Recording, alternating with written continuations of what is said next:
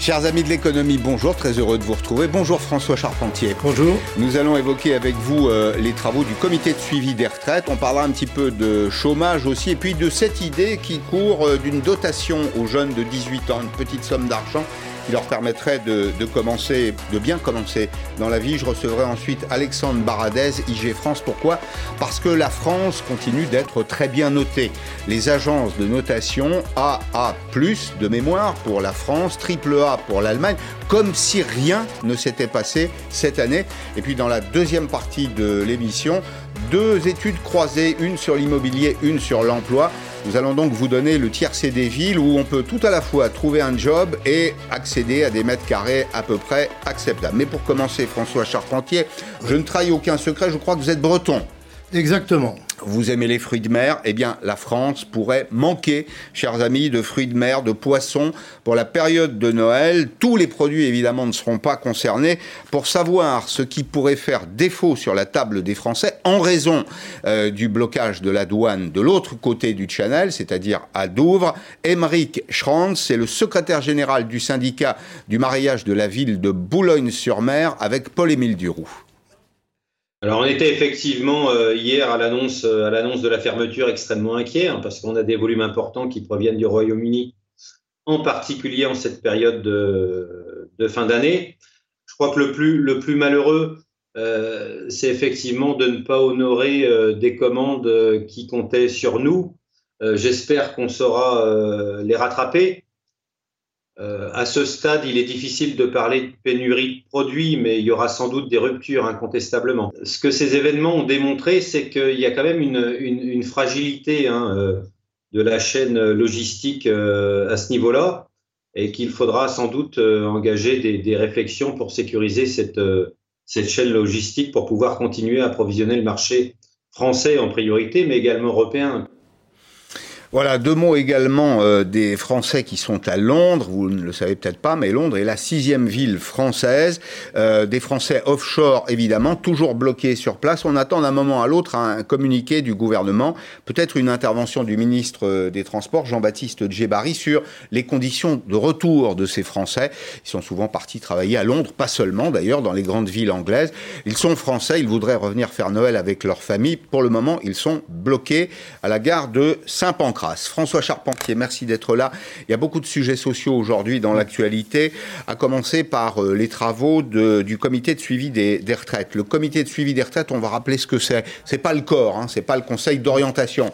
Euh, il a une triple mission qu'on a résumée de la façon suivante il étudie les besoins en matière de financement, il veille à l'équité, entre les générations, il veille aussi à l'équité homme-femme. Et il a rendu son avis annuel. C'est un comité euh, indépendant. Alors, ce, point de vue, il est attendu évidemment par la, la communauté des économistes. Pour les 20 années qui viennent, c'est ce que j'en ai retenu, le système de retraite traînera avec lui l'héritage Covid. Exact. Euh, je ne vois pas d'ailleurs comment il pourrait en être autrement, pour une raison extrêmement simple quand on a eu la loi Fillon sur les retraites en 2007-2009, on a inscrit dans cette loi Fillon un principe, c'est qu'on était fidèle à la répartition, qui est le pacte social des Français. Mmh. Donc c'est une notion qu'on garde. Mais qui dit répartition dit que le système est financé par des cotisations sur salaire. Mmh. Il est évident que si les cotisations sur salaire baissent, les retraites, quelque part, en subiront les conséquences. Pour le moment, les retraités sont, j'allais dire, les petits vernis de la crise. Ils touchent leur retraite tous les mois, j'en suis un. Intégralement. intégralement. Il n'y a pas de baisse de pension. À l'avenir, le choix sera celui qui a toujours été celui de la répartition, est-ce qu'on augmente les cotisations? Est-ce qu'on baisse les prestations? Ou est-ce qu'on allonge la durée d'assurance? Je vous soumets trois hypothèses, trois hypothèses, des pistes précisément pour sortir de la, de la crise. Alors, on va relativiser. Le système, il est affaibli. Il n'est pas anéanti. C'est-à-dire qu'on continuera de verser des pensions. mais on continue. Et on va continuer de le, de le faire. Mais euh, il y a trois hypothèses, trois directions de travail qui sont les suivantes. Sous-indexation des pensions, on va expliquer ce que c'est. L'âge de départ, peut-être qu'il y aura un compromis sur l'âge de départ. Vous avez d'ailleurs des syndicats, vous avez un syndicat d'employeurs, comme la CPME, qui dit euh, qu'il faut repousser l'âge de départ de 62 à 63 ans. Et puis l'ajustement des taux de remplacement. Comment il faut comprendre tout ça? Ben, C'est ce que je viens de vous expliquer. Vous avez trois solutions en matière de répartition. Ou bien vous augmentez les cotisations. Ça, c'est assez mal vécu. Inacceptable à ce stade. Inacceptable. Ou bien vous baissez les pensions. C'est tout aussi inacceptable. ça. Les gens le refusent. Hmm. Alors même qu'on a un niveau de pension en France dont je n'hésite pas à dire qu'il est le plus généreux du monde, en moyenne, hmm. évidemment, en moyenne. Et la troisième solution, c'est effectivement de jouer sur l'âge de départ en retraite. C'est entre ces trois combinaisons qu'il faudra jouer. Dans toutes les réformes des retraites qu'on a faites depuis 30 ans, c'est là-dessus qu'on a joué. Il n'y en a pas d'autres, il n'y en a pas 36 autres. Sauf à sortir d'un système pour aller vers la capitalisation ou autre. Il n'en est pas question. Alors peut-être que les Français le veulent ou le voudraient, d'ailleurs, les organisations syndicales s'y opposent. Non, mais c'est pas. Les Français ne le veulent pas. Les Français sont très attachés au système en répartition pour une raison extrêmement simple. Ils se rappellent des dégâts qu'a fait la capitalisation avant-guerre avant la guerre. Alors, les gens avaient des Français qui ont... capitalisation, ils ont été ruinés. Oui, c'est des Français qui ont un peu d'âge. Soyons honnêtes, parce que oui, mais... en effet, en effet, enfin pour se rappeler de ce qui s'est passé avant-guerre, il faut une sacrée mémoire historique. C'est vrai, mais ce qui se passe dans les pays qui pratiquent sur grande échelle la capitalisation ne les encourage pas à suivre. Ça, c'est un, c'est un argument. Et d'ailleurs, euh, toutes les enquêtes qui ont été faites ces derniers, ces derniers temps par les milieux dans les assurances et autres montrent que le pourcentage de retraite en capitalisation en France reste très faible et stable. Alors, je le disais tout à l'heure, le comité de suivi des retraites, il a plusieurs missions, celle euh, notamment d'étudier les outils de financement, mais aussi les outils de gouvernance. Il vérifie notamment le pilotage, le pilotage du système de retraite. Il doit veiller à ce qu'il soit cohérent, à ce qu'il soit équitable. Est-ce qu'il l'est?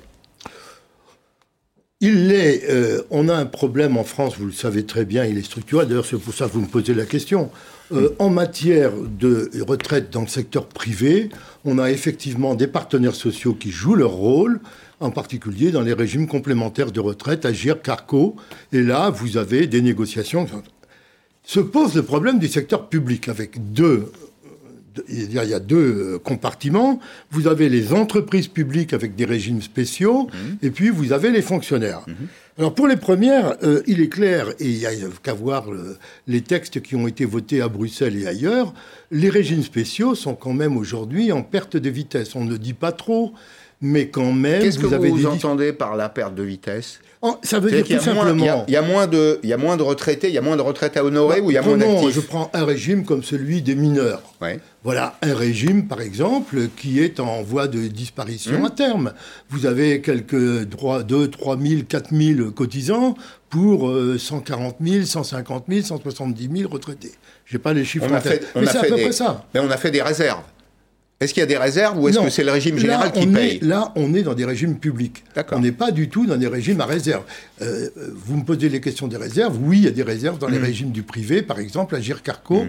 avait euh, une 70 milliards de réserves avant la crise. Non, mais je précise ma question. Vous dites 5-6 000 mineurs. Bon, très bien. 100 euh, 000, imaginons 100 000 ayant droit ou retraités qui paye Parce que, évidemment, ce n'est pas les 5-6 000 cotisants on paye qui ça sur des, fonds publics. Et puis, sur des. Il y a des cotisations, quand même, des salariés, mais elles sont nettement plus faibles que dans le secteur privé. Et vous avez des subventions d'équilibre qui sont payées par l'État à ces régimes. Et ces subventions d'équilibre, elles sont financées par quoi? Par, les impôts. Par les, par les impôts. Est-ce que cette année, nous allons ou nous avons déjà puisé dans les réserves? Si vous me parlez euh, pour les régimes Agir Carco, oui. Ils avaient fait une demande à l'État, l'État avait refusé de leur prêter de l'argent, ils avaient, des réserves, ils ont pris dans les réserves. Mais je rappelle que ces réserves, c'est pas de la thésaurisation, c'est des réserves qu'on a constituées parce qu'on sait très bien qu'à échéance de 10, 15, 20 ans, vous aurez des problèmes démographiques qui nécessiteront des dépenses supplémentaires. Alors, précisément, euh, la retraite, c'est au moins deux piliers. Il y en a probablement d'autres. C'est un, la démographie, il faut qu'il y ait suffisamment de cotisants pour euh, euh, les ayants droit, les, retraités, puisque c'est un système de solidarité instantané. Ce sont les cotisations payées aujourd'hui par ceux qui travaillent qui payent la retraite mmh. de ceux qui sont à la retraite. Et puis il y a un deuxième pilier qui est celui de la croissance économique et de la productivité. Et là, j'ai regardé les chiffres, François Charpentier, la productivité, c'est-à-dire la capacité à produire plus avec la même quantité de travail et de capital, elle plafonne. Alors, c'est une des remarques du comité de suivi qui s'inquiète, qui trouve que les prévisions qui ont été faites récemment par le corps sont un peu optimistes, parce qu'il retient des hypothèses de croissance qui seront probablement pas atteintes. Mhm. Notamment, il y a, je ne vais pas rentrer dans le détail, il y a plusieurs scénarios, mais le scénario le plus favorable est inatteignable. Faire une croissance de 1,8, 2 ou plus, euh, c'est ridicule dans la période présente. J'ajoute que de toute façon, personne, à l'heure d'aujourd'hui où je parle, n'est capable de vous dire ce que sera la croissance dans un an. Or, c'est là qu'on pourra effectivement peut-être faire les comptes si mhm. on est sorti de la crise sanitaire. Alors très bien, à plus forte raison pour euh, des périodes encore plus éloignées. La CFDT défend une idée, une idée simple, c'est qu'il existe des inégalités en termes d'espérance de vie. Donc elle a pris connaissance, vous l'avez vu comme moi, Frédéric Sèvres, le négociateur de la CFDT, a pris connaissance des, travaux du, comité de suivi. Les hypothèses avancées, c'est celles que vous évoquiez, hein, on joue sur différents paramètres, mais il dit attention, il y a un élément à respecter, je crois qu'il faut y être très attentif, c'est l'espérance de vie. Euh, une fois qu'on est à la retraite, que ce soit 62, 63 ou 64 ans, tout le monde n'a pas la même espérance de vie. Alors, euh, je ne parle pas de génétique, je parle du travail qu'on a porté pendant toute sa vie.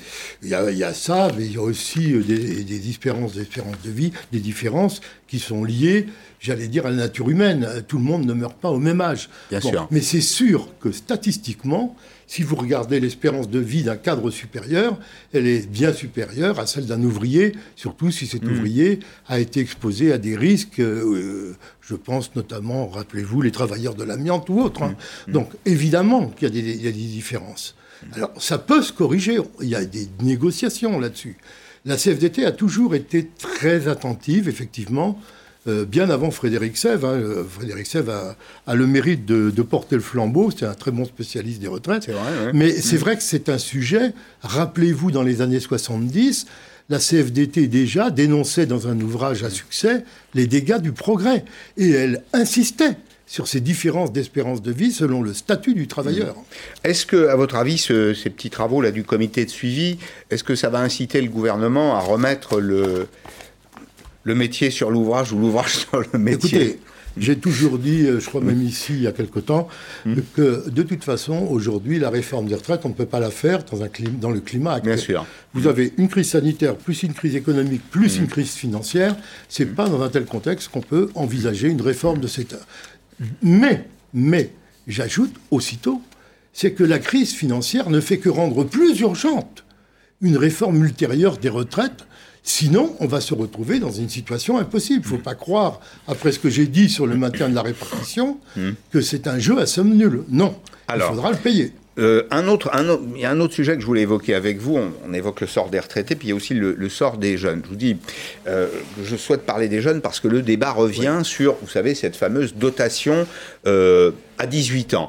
Alors, c'est un, un, vieux sujet. Très bon article aujourd'hui dans le journal. Juste deux mots. Un, très bon article aujourd'hui dans le journal Les, Échos. Mmh. Un article de Julien Damon sur l'idée de la redistribution mais aussi et surtout de la prédistribution. Vous avez peut-être lu, euh, comme moi, en 1999, ce livre qui a été publié par euh, deux anglo-saxons qui s'appelait The Stakeholder Society, c'est-à-dire la société euh, des, des, des, actionnaires. Et d'ailleurs, Tony Blair Premier ministre travailliste en Angleterre, a été favorable à cette idée euh, d'un compte qui serait approvisionné, un compte par tête, si vous voulez, qui serait approvisionné dès la naissance, qui permettrait de délivrer un capital à l'âge de 18 ans, par exemple, pour bien démarrer dans la vie. Est-ce que ça n'est pas euh, une assez bonne idée aujourd'hui, à un moment où les jeunes sont vraiment en difficulté? Le problème, c'est qu'il n'y a pas que cette idée qui circule. Si mmh. on parle de cette idée aujourd'hui, dans les échos, vous citiez Julien Damon, c'est parce qu'il y a une autre idée qui a été véhiculée par des associations de défense des jeunes, qui serait d'abaisser l'âge du RSA. Alors là, je voudrais. Qui est à 25 ans. Le RSA, le revenu social d'activité, qui est donné à 25 ans. Et de descendre en dessous. Là, il y a un débat, j'allais dire, qui est aussi vieux que la création du RMI dans les années 90. Aucun parti politique aujourd'hui, sérieusement, ne porte cette idée et ne porterait cette idée au Parlement. D'ailleurs, Julien Damon l'a écrit dans Les Échos il y a une semaine. C'était dans un autre article. Et effectivement, pourquoi? Parce que, et nous avons eu la semaine dernière une visioconférence avec la ministre du Travail, Madame Elisabeth Borne, mhm. elle n'est pas favorable à ce type d'idée, elle est plus favorable à une allocation qui serait d'un accompagnement, ce qu'elle appelle accompagnement des jeunes de l'ordre de 500 euros, à condition que les jeunes s'inscrivent quand ils n'ont pas d'emploi à Pôle emploi ou dans une mission locale pour hmm. l'emploi. Attendez François, je vous arrête parce que vous avez de l'expérience. RMI, la dernière lettre, insertion. RSA, la dernière lettre, activité. Ça ne marche pas. En réalité, RMI et RSA n'ont été que des revenus de socialisation. Ils n'ont absolument pas touché l'objectif qui était de pousser les jeunes vers l'emploi. Oui, c'est vrai, euh, Pascal. Mais rappelez-vous, quand c'est créé, moi je m'en rappelle, j'étais en activité dans le social, quand on a créé le RMI. Je me rappelle encore Michel Delbar, ministre du Travail. Socialiste. Socialiste. Maire de Dunkerque. Mais, hum. je vous rappelle, un, le RMI a été voté par tous les députés à l'Assemblée nationale, à l'unanimité, sauf une voix. C'est triste pour elle, Yann Pia, qui a été assassiné quelque temps plus tard. Mhm. C'était pas pour la, cette raison-là. Front National. Mais voilà. Mais tout le monde l'a voté. Pourquoi? Parce qu'on avait une montée du chômage des jeunes et personne ne savait faire face à ça. Mais le même Michel Delbar m'expliquait dans son bureau, lui il était député maire avant, avant d'être ministre à Dunkerque, que si une femme se présentait dans son bureau mère isolée avec quatre enfants, il savait très bien que le I du RMI, ça demeurerait une lettre morte. Mm. Effectivement, comment voulez-vous qu'une mère de jeunes enfants puisse se faire d'une formation mm. pour s'insérer on le savait. Tout le monde le savait. Alors, euh, je reviens à mon idée d'abondement. Un, un, chèque un peu cash hein, à, 18 ans, euh, c'est, vous savez, une vieille idée. C'est l'idée du capital universel de Thomas Paine. Thomas Paine, oh, euh, oui, c'est pas tout à fait ça, là. Parce que, effectivement, cette idée-là, c'est une idée qui, qui court depuis une dizaine d'années. Euh, qui est revenu hmm. pour un, revenu justement pour les jeunes. Alors là, je voudrais simplement vous rappeler une chose. Il y a un très bon spécialiste de ces questions-là qui s'appelait Bertrand Fragonard, qui était directeur de la Caisse Famille, et qui disait que le vrai problème, et ça, on l'aura dans toutes les cas de figure, mhm. c'est de savoir qui est jeune pauvre en France. Qui est jeune pauvre Il avait écrit en 2012 un bouquin mhm. qui s'appelait Vive la protection sociale, mhm. et dans lequel il posait quatre questions à l'époque. Un, jusqu'à quel âge rattacher le jeune adulte au foyer parental? Vraie question. Bonne question. Vraie question. Deuxièmement, comment articuler des aides en fonction du revenu, sachant qu'en bas de l'échelle sociale, un jeune va faire le plein des aides publiques, alors qu'en haut, on fait le plein fiscal avec le quotient familial? Mhm c'est la frange intermédiaire qui pose problème, c'est ce que j'appellerais la, classe moyenne des jeunes pauvres. Hein. Mmh. Celle-là, il y a un vrai problème. Et puis, troisième point, faut-il augmenter les droits d'inscription dans l'enseignement supérieur, sachant que la gratuité est à l'origine d'une solidarité à l'envers qui profite aux enfants des ménages aisés qui peuvent prolonger leurs études? Et après, il posait la vraie question, et le RSA Le mmh. RSA, il était contre, mais par contre, il disait bien qu'il manque dans notre arsenal une prestation intermédiaire. Alors, est-ce que c'est l'accompagnement de Madame Borne? Est-ce que c'est l'outil que propose Damon Sous réserve qu'on écarte définitivement l'abaissement de l'âge d'attribution du RSA. Troisième sujet du jour, euh, alors je veux dire deux mots quand même des petites et des grosses arnaques au chômage partiel. Euh, vous savez qu'il y a eu des abus dans ce domaine, il y a des contrôles actuellement, des contrôles sur les entreprises. Et puis il y a autre chose, c'est cet amendement voté euh, un peu incognito dans le projet de loi de finances 2021 qui prévoit d'accorder un droit de communication. Écoutez bien, un droit de communication à Pôle Emploi qui pourrait ainsi avoir accès aux documents bancaires des demandeurs d'emploi. Euh, en réalité, Pôle Emploi pourrait consulter les relevés de banque des chômeurs à l'insu des intéressés. Ça se ferait de façon extrêmement discrète. Alors je rappelle au passage d'ailleurs que l'URSSAF a déjà ce droit. Et, l'URSSAF, dans, certains cas, ne se prive pas euh, de l'utiliser. L'idée, c'est de lutter contre la fraude, c'est-à-dire de faire en sorte que on identifie tous ceux qui ont un revenu, un job et qui continuent de toucher à Pôle emploi. Et manifestement, j'ai aucun chiffre à donner là-dessus. Ce que je lis malgré tout, c'est qu'il y en aurait beaucoup. Est-ce qu'on ne doit pas doter Pôle emploi d'un outil de cette nature-là pour éviter la fraude sociale La fraude sociale, elle est à peu près comparable à la fraude fiscale. Non, non, non. C'est, non, La fraude fiscale principe, est, bien supérieure à la fraude sociale. François, dans le principe, dans le principe, c'est toujours le vol du bien commun. On est d'accord avec ça? D'accord, dans son principe. Bien sûr. Mais euh, cela dit, vous avez raison, il y a des prestations qui sont fraudées. Moi, j'ai la faiblesse de penser que le RSA l'est. Pourquoi? Parce que les conditions d'attribution, le lieu de résidence, la seule condition, c'est le lieu de résidence, hmm. est beaucoup trop laxiste. Voilà. Deuxièmement, on est dans une société où le numérique est roi et où on vous fabrique des fausses entreprises, des faux bulletins de salaire, des fausses justifications de résidence, mmh. mais à l'appel. Mmh. Donc, et c'est extrêmement difficile pour les agents de Pôle emploi, mais c'est la même chose à la caisse famille qui donne le RSA, de savoir si le document qu'on vous présente est bon. Et moi, j'ai un directeur de la caisse famille qui m'a dit un jour, je peux quand même pas mettre un, agent de police derrière chaque assuré. Mais qu'est-ce qui se passe si on fait ça, Attendez, ça, ça a été voté. Hein. Si on fait ça, je vais vous dire, de toute façon, ça sera le Conseil d'État qui vous dira si c'est légal ou si c'est pas légal. C'est tout. Et s'il considère que c'est légal, sur le plan social, quelle est bah, l'acceptabilité on, verra, ce qui va se passer, mais vous savez, euh, c'est un sujet extrêmement sensible dans les syndicats, compte tenu du débat que vous avez euh, actuellement sur euh, l'assurance chômage et sur les diverses prestations d'assurance chômage. Mmh. Parce que là aussi, moi je le dis très franchement, tel que je le sens, on ne peut pas avoir un régime social en France d'assurance chômage. C'était avant la crise du Covid, vous aviez mmh. des dépenses annuelles qui étaient équivalentes au déficit cumulé. Mmh. Il y a quelque chose qui ne va pas dans un régime comme ça. Alors bien sûr, on n'en est plus là aujourd'hui.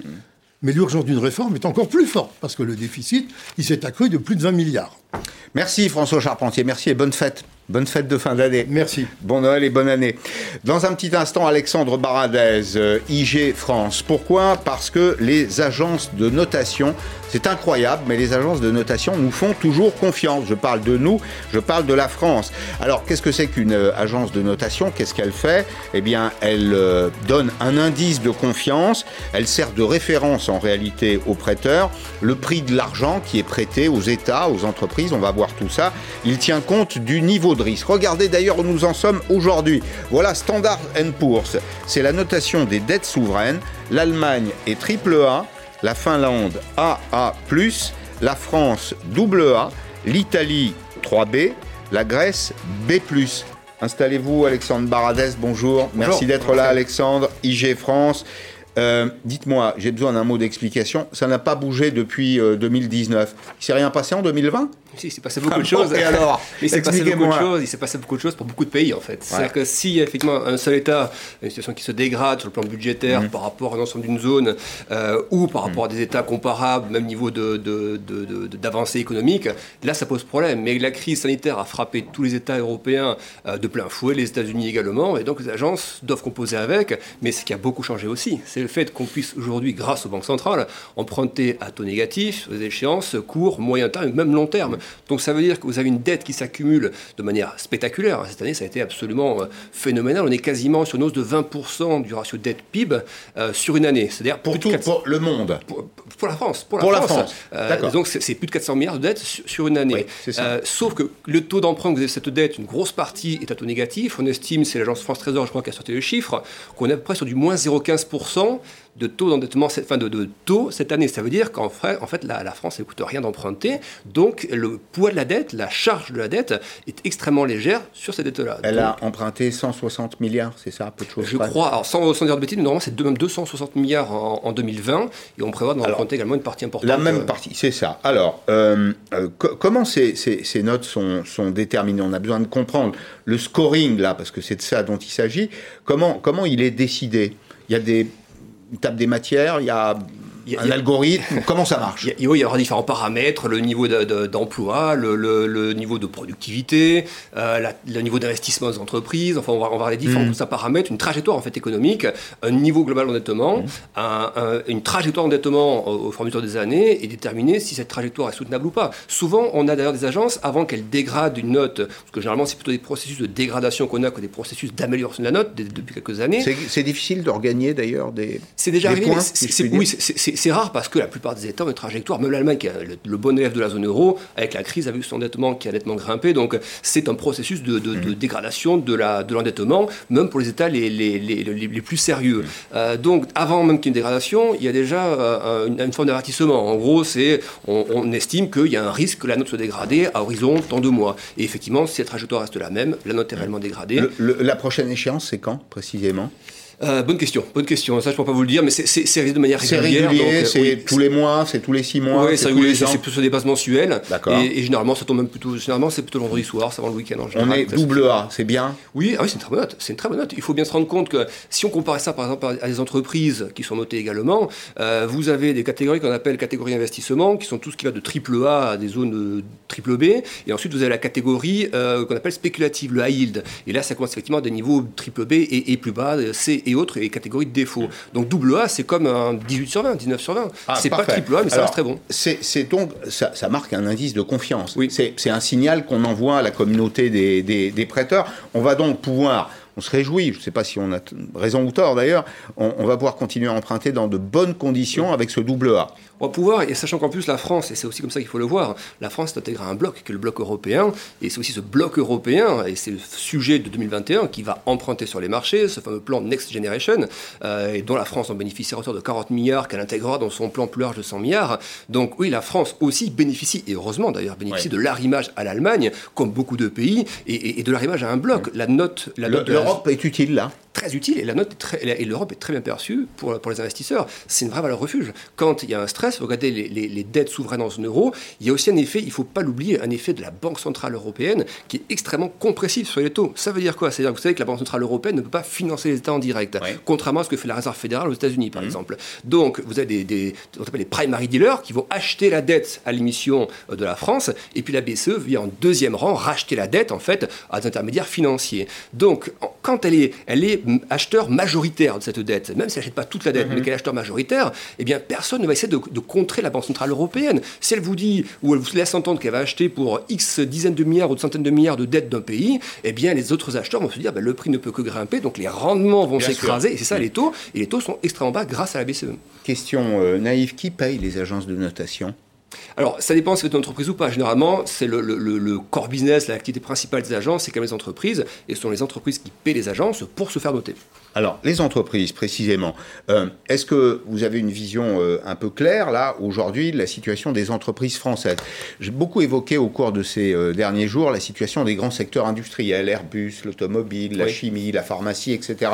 Les entreprises, elles sont notées comme euh, les États par les agences de, notation, donc je retiens que c'est elles qui, financent, y compris la notation des, des États, ça a une influence sur leur capacité à emprunter et le taux auxquelles elles, empruntent auprès des banques ou c'est toujours une négociation de gré à gré avec un pool bancaire? Ça, influence quand même, mais souvent les grandes entreprises ont déjà leurs relations bancaires, ont déjà des relations de confiance avec, des banques et même parfois, même souvent, font des appels d'offres pour différentes banques pour avoir en fait l'accès aux meilleures conditions de financement pour les plus grosses d'entre elles.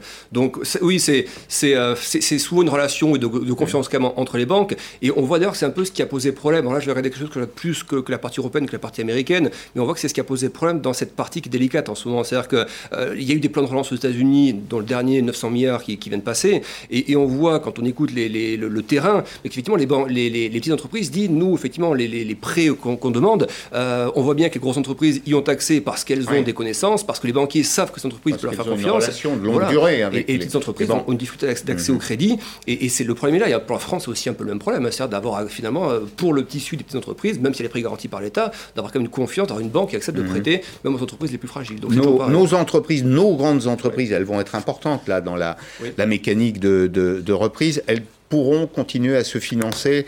On évoquait là il y a encore quelques jours la sous-capitalisation des entreprises françaises. Elles ont donc recours à l'emprunt bancaire.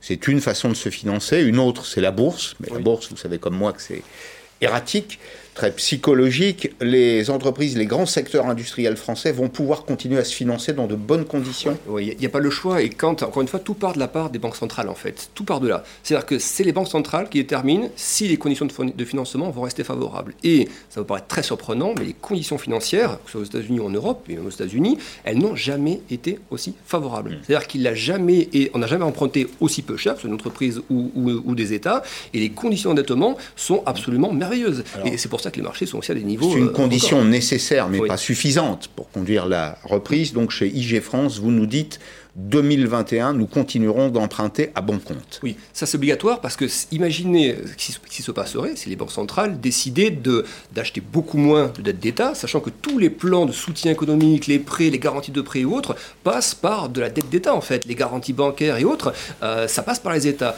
Donc les banques centrales ont bien conscience que si les taux commencent à se redresser, ça veut dire que les conditions de financement sont plus chères, donc l'activité économique, alors qu'elle commencera à réaccélérer en 2021 mmh. et 2022-2023, eh bien, sera plus délicate. Donc en face de redémarrage économique, euh, ce serait se tirer une balle dans le pied directement, et on aurait fait aussi beaucoup d'efforts depuis maintenant pour une année pour pas grand-chose. On les aurait perdus. de plus.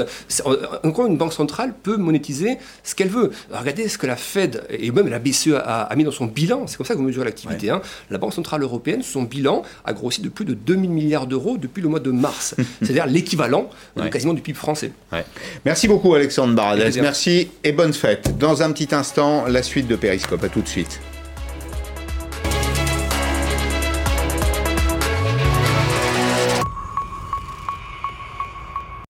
Profite.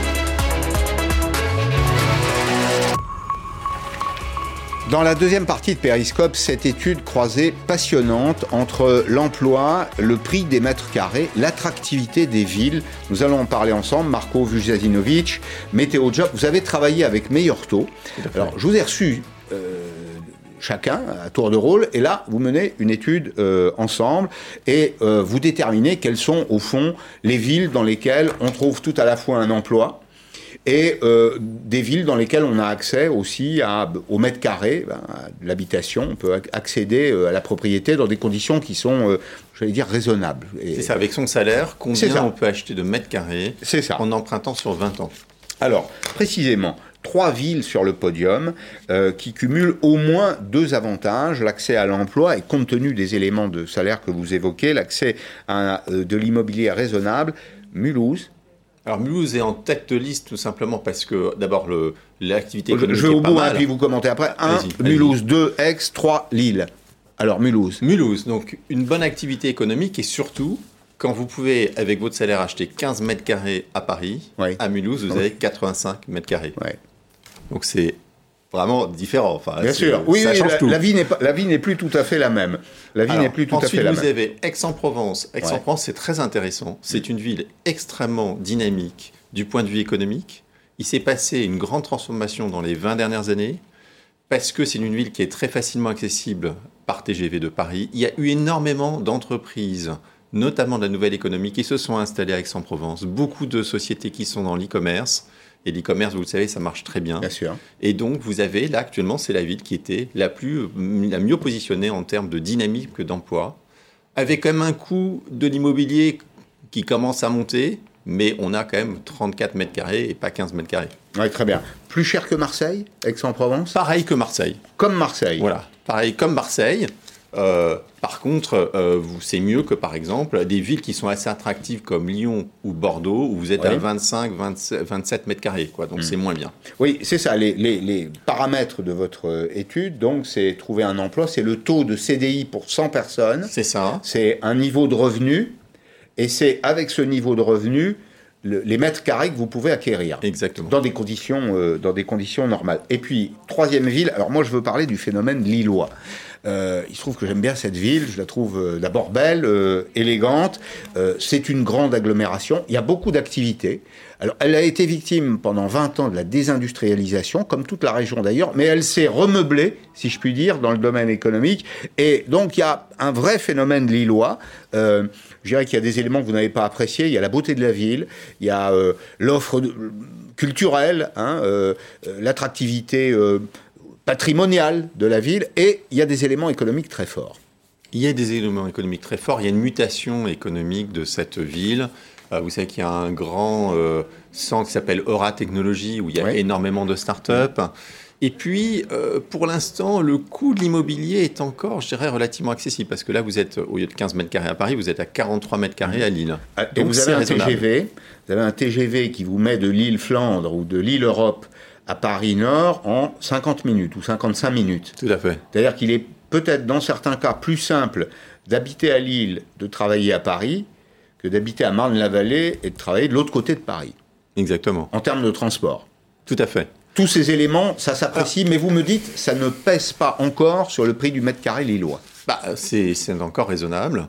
Moi, moi j'insiste beaucoup sur le, les mètres carrés. Pourquoi j'insiste sur le mètre carré Parce qu'il y a quand même un grand changement lié à la grande crise sanitaire avec, au Covid.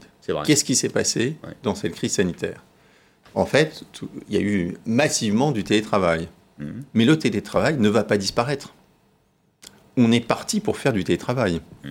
Dans la plupart des boîtes, on pourra faire entre un jour et deux jours de télétravail par semaine. Et ça, ça change tout. Ça change, je pense, le regard qu'on a sur son logement. Parce que ça veut dire que... C'est-à-dire que le, les familles ou euh, les acquéreurs ont été aussi réactifs que ça c'est-à-dire qu'ils ont tiré des conclusions. C'est quand même pas un, investissement léger, euh, l'investissement immobilier. La décision de changer de territoire, euh, d'aller vivre ailleurs. Non, pour l'instant, on n'a pas eu une migration de population encore, pas encore. Mais sur le site methodjob.com, par exemple, nous, on constate qu'on a trois fois plus de requêtes d'emploi à plus de 100 km de son domicile. Donc, il y a quand même un, mouvement. Il y a un phénomène. Il y a un phénomène. D'accord. Euh, voilà. Donc, avec ce télétravail, c'est vrai qu'il va falloir peut-être une pièce en plus dans son logement, plus de mètres carrés. Et c'est vrai que ça rend beaucoup moins attractif, par exemple, Paris, qui est déjà extrêmement peu accessible en termes mhm. d'achat immobilier. Mhm. Euh, alors, en queue de peloton, Nice, Montpellier, Marseille. Le, soleil, ça ne, ça ne marche pas. Eh ben, le soleil, ça fait beaucoup rêver. Oui, mais ça s'arrête Historiquement, ça fait beaucoup rêver. Mais malheureusement, ce n'est pas les endroits où on a le plus de dynamisme économique. Et mhm. notamment, dans cette étude, on s'est concentré sur les CDI. Donc vous avez effectivement dans ces régions un certain dynamisme, vous avez beaucoup d'emplois euh, saisonniers, des emplois qui ne sont pas forcément des CDI. Et donc c'est vrai qu'elles ne sont pas ultra bien positionnées. Alors c'est, on voit sur le tableau qui est euh, à l'écran là, il y, a un rapport, euh, il y a un rapport au double pratiquement. Prenez, prenez Marseille et Mulhouse, c'est même pas un rapport au double, c'est x3 pratiquement et probablement même un, tout petit peu plus. Donc ces villes là, euh, ce sont des villes qui sont faites pour des Français qui ont déjà travaillé, qui sont retraités. C'est comme ça qu'il faut le comprendre? Ben, en tout cas, c'est ce qui aujourd'hui, c'est effectivement c'est des villes qui attirent beaucoup de gens qui sont retraités. Maintenant, euh, je pense que c'est pour ça qu'on a regardé aussi la dynamique de l'emploi. Il ne faut pas raisonner uniquement cadre de vie, il ne faut pas raisonner uniquement prix au mètre carré, il faut regarder la dynamique de l'emploi. Et de manière générale, les, les, villes qui sont bien ressorties, ce sont finalement des villes, des villes intermédiaires. Hein, Est-ce que vous avez fait, on va, on va y venir à ces villes intermédiaires, il y a, Rouen, il y a Saint-Étienne, il y a quelques-unes des, des grandes villes françaises ou des, petites grandes villes françaises, c'est-à-dire ce ne sont, pas des, métropoles, euh, mais ce sont des villes à, taille très significative. Mais est-ce que vous avez une géographie dans la tête de l'endroit où il faut aller quand on est jeune, par exemple, et de l'endroit où il faut aller quand on est en famille avec des enfants?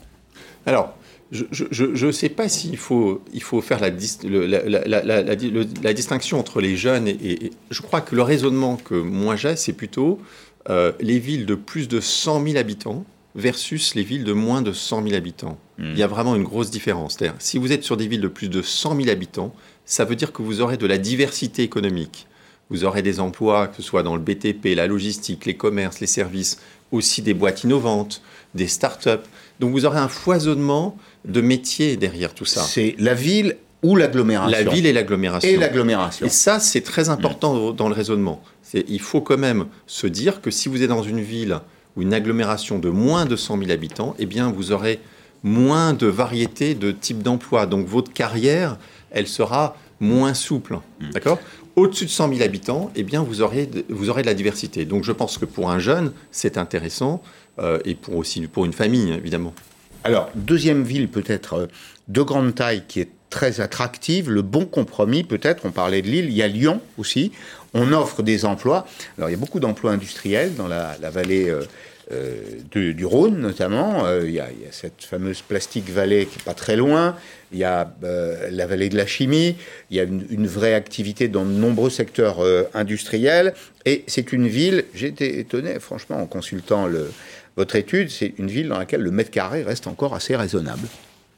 Il reste raisonnable, mais il n'est quand même pas en tête de liste. Vous êtes, il n'est pas en tête de liste. Vous êtes en fait, il y a effectivement deux villes qui sont très attractives du mm. point de vue patrimoine, et je vois bien euh, beaucoup de gens sont intéressés par ces deux villes, qui sont Lyon et Bordeaux.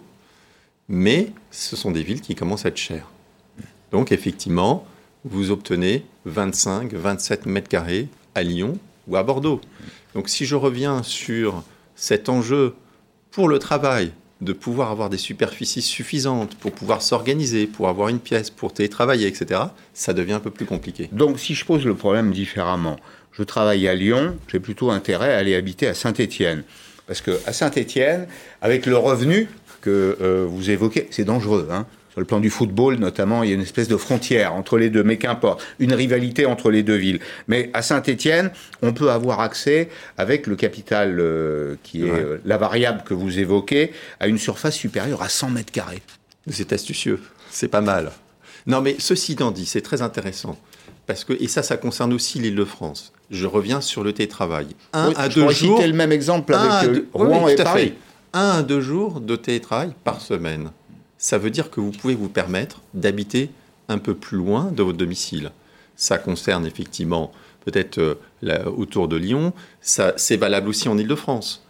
Est-ce qu'on ne peut pas s'installer en grande couronne, pas en petite couronne? Ça change tout. Si vous avez trois jours par semaine, effectivement, trois heures de déplacement, ça passe. C'est acceptable. C'est acceptable. Si c'est cinq jours, c'est moins acceptable. C'est une qualité de vie qui est vraiment dégradée. Mhm. Donc, je pense que tout ça, ça génère, ça va générer beaucoup de fluidité. Mmh. Mais vous parlez comme si c'était définitif. Pour vous, donc, je conclus, vous êtes un expert du sujet, qu'il n'y aura pas de retour en arrière. Ah mais non, mais le télétravail va, va être presque une obligation euh, dans des entreprises. Mmh. C'est-à-dire, ça sera pas. Alors par contre, ça sera pas forcément du, ça sera pas du full télétravail. Ça sera pas ce qu'on appelle du full remote, sauf sur des cas spécifiques. Mais ça sera un ou deux jours de télétravail par semaine. Et d'ailleurs, les entreprises qui proposeront pas un, deux jours de télétravail par semaine ne seront pas attractives. Alors, trois, trois villes. On a isolé trois villes pour montrer des situations euh, très différentes, évidemment. D'abord des situations géographiques différentes et puis euh, des situations d'accès au logement très différentes. Emprunt sur 20 ans. On emprunte sur 20 ans à 1,25%. Alors regardez, avec 140 000 euros, vous avez 49 mètres carrés à Grenoble, avec 150 000 euros, sensiblement la même somme, vous avez 57 mètres carrés à Orléans, c'est à une heure de Paris. À Paris, en revanche, avec 162 000 euros, il faut ajouter un peu d'argent, vous avez droit à 15 mètres carrés. Tout ça, finalement, ce sont les ferments d'une redistribution de la géographie de ce pays. Tout à fait. En fait, on a été. Euh, moi, je pense que, en fait, cette digitalisation, cette transformation économique, ça va être aussi une opportunité euh, pour, pour, notre pays parce qu'on était extrêmement euh, centralisé, extrêmement centralisé, et je pense que hmm. euh, on va avoir là une opportunité. Et d'ailleurs, on le voit, hein, il y a beaucoup, beaucoup d'innovation aujourd'hui dans les fils intermédiaires en France. Il y a hmm. beaucoup de start-up, il y en a, il y en a beaucoup, vous le savez, par exemple dans l'Ouest, enfin, oui, voilà, dans toutes les régions. Nantes, Angers, mais partout, partout, partout. Donc on voit qu'il y a un espèce de mouvement. Et donc, oui, ça va se déconcentrer. Alors précisément, puisque vous me parlez de l'Ouest, comment vous sentez-vous dans votre ville? Comment euh, l'appréciez-vous? Bien, vous allez voir à travers ce reportage que les Français sont très attachés à leur territoire, à leur ville, surtout quand cette ville présente un bon équilibre entre le temps, je parle de la météo, bien sûr, de la taille, c'est la question de l'attractivité des, services qui sont offerts, de l'accès à la mer ou à la montagne. Antoine de Précigou. À entendre les Rennais, il ne leur manque rien. Il y a plein de jeunes, c'est dynamique. Euh, il y a toujours des choses à faire. Euh. En ayant la mer qui est quand même qu'à une heure et puis en ayant euh, la, campagne tout autour en fait. Rennes, Rennes des grandes villes les plus attractives de France, devant Nantes et Strasbourg. Un classement basé sur l'opinion des habitants sur leur propre ville, en clair, les Rennais sont plutôt chauvins. Je me plais à Rennes, j'irai pas ailleurs. Vous l'aurez compris, pour les habitants de Rennes, il y fait bon vivre et le travail ne manque pas. Ce palmarès comporte quelques surprises. Brest, par exemple. Depuis le début de l'année, 215 jours de pluie, même les goélands n'en peuvent plus, mais les Brestois, eux, s'en moquent. Ils placent leur ville à la cinquième place. Au contraire, les Bordelais ont la dent dure avec leur commune, seulement 11e le coût de la vie serait trop important. Que dire des Nancéens, des Marseillais, bon dernier Les Parisiens, eux, sont seulement 18e. Voici pourquoi. Paris est très sale. Les embouteillages. C'est vrai qu'il y a énormément de monde, c'est très dur d'aller au travail. Les Parisiens sont stressés, ils n'ont pas le temps. Paris, la plus belle ville du monde pour les touristes, serait en fait l'une des pires de France selon ses habitants. Bien, on laissera euh, ce point de vue à ceux qui le, défendent. Paris est une très belle ville aussi, comme beaucoup de villes françaises d'ailleurs. Ce que je retiens, Marco, pour terminer euh, cet échange, c'est que nous sommes engagés dans un grand mouvement de mobilité. Dans un grand mouvement de mobilité pour rejoindre, je pense, ce qui se passe dans nos pays voisins, comme en Allemagne, où on a énormément de villes je dirais, qui sont, euh, qui sont très, très, très, très développées, où, où les gens d'ailleurs passent d'une région à l'autre beaucoup plus facilement. Aux États-Unis, c'est vrai aussi. Donc c'est vrai qu'on va. Je, c'est pas l'État qui va déconcentrer la France, ce sont les Français qui, en déménageant, en changeant de lieu de résidence, sans changer nécessairement de lieu de travail, vont changer le pays. Tout à fait, et je pense que dans cette crise, il y a eu beaucoup, vous le savez, d'introspection. Beaucoup de gens se sont posés des questions sur leur vie, sur le sens de leur, leur, vie, sur les lieux où ils habitent, etc. Donc oui, je pense que le mouvement, il va s'accélérer maintenant. Merci beaucoup Marco, je vous souhaite évidemment de bonnes fêtes de fin d'année. Merci beaucoup. À demain, à demain 16h en direct sur euh, LCI. Dans un petit instant, euh, le débat autour de Magali Lunel. Bonne soirée.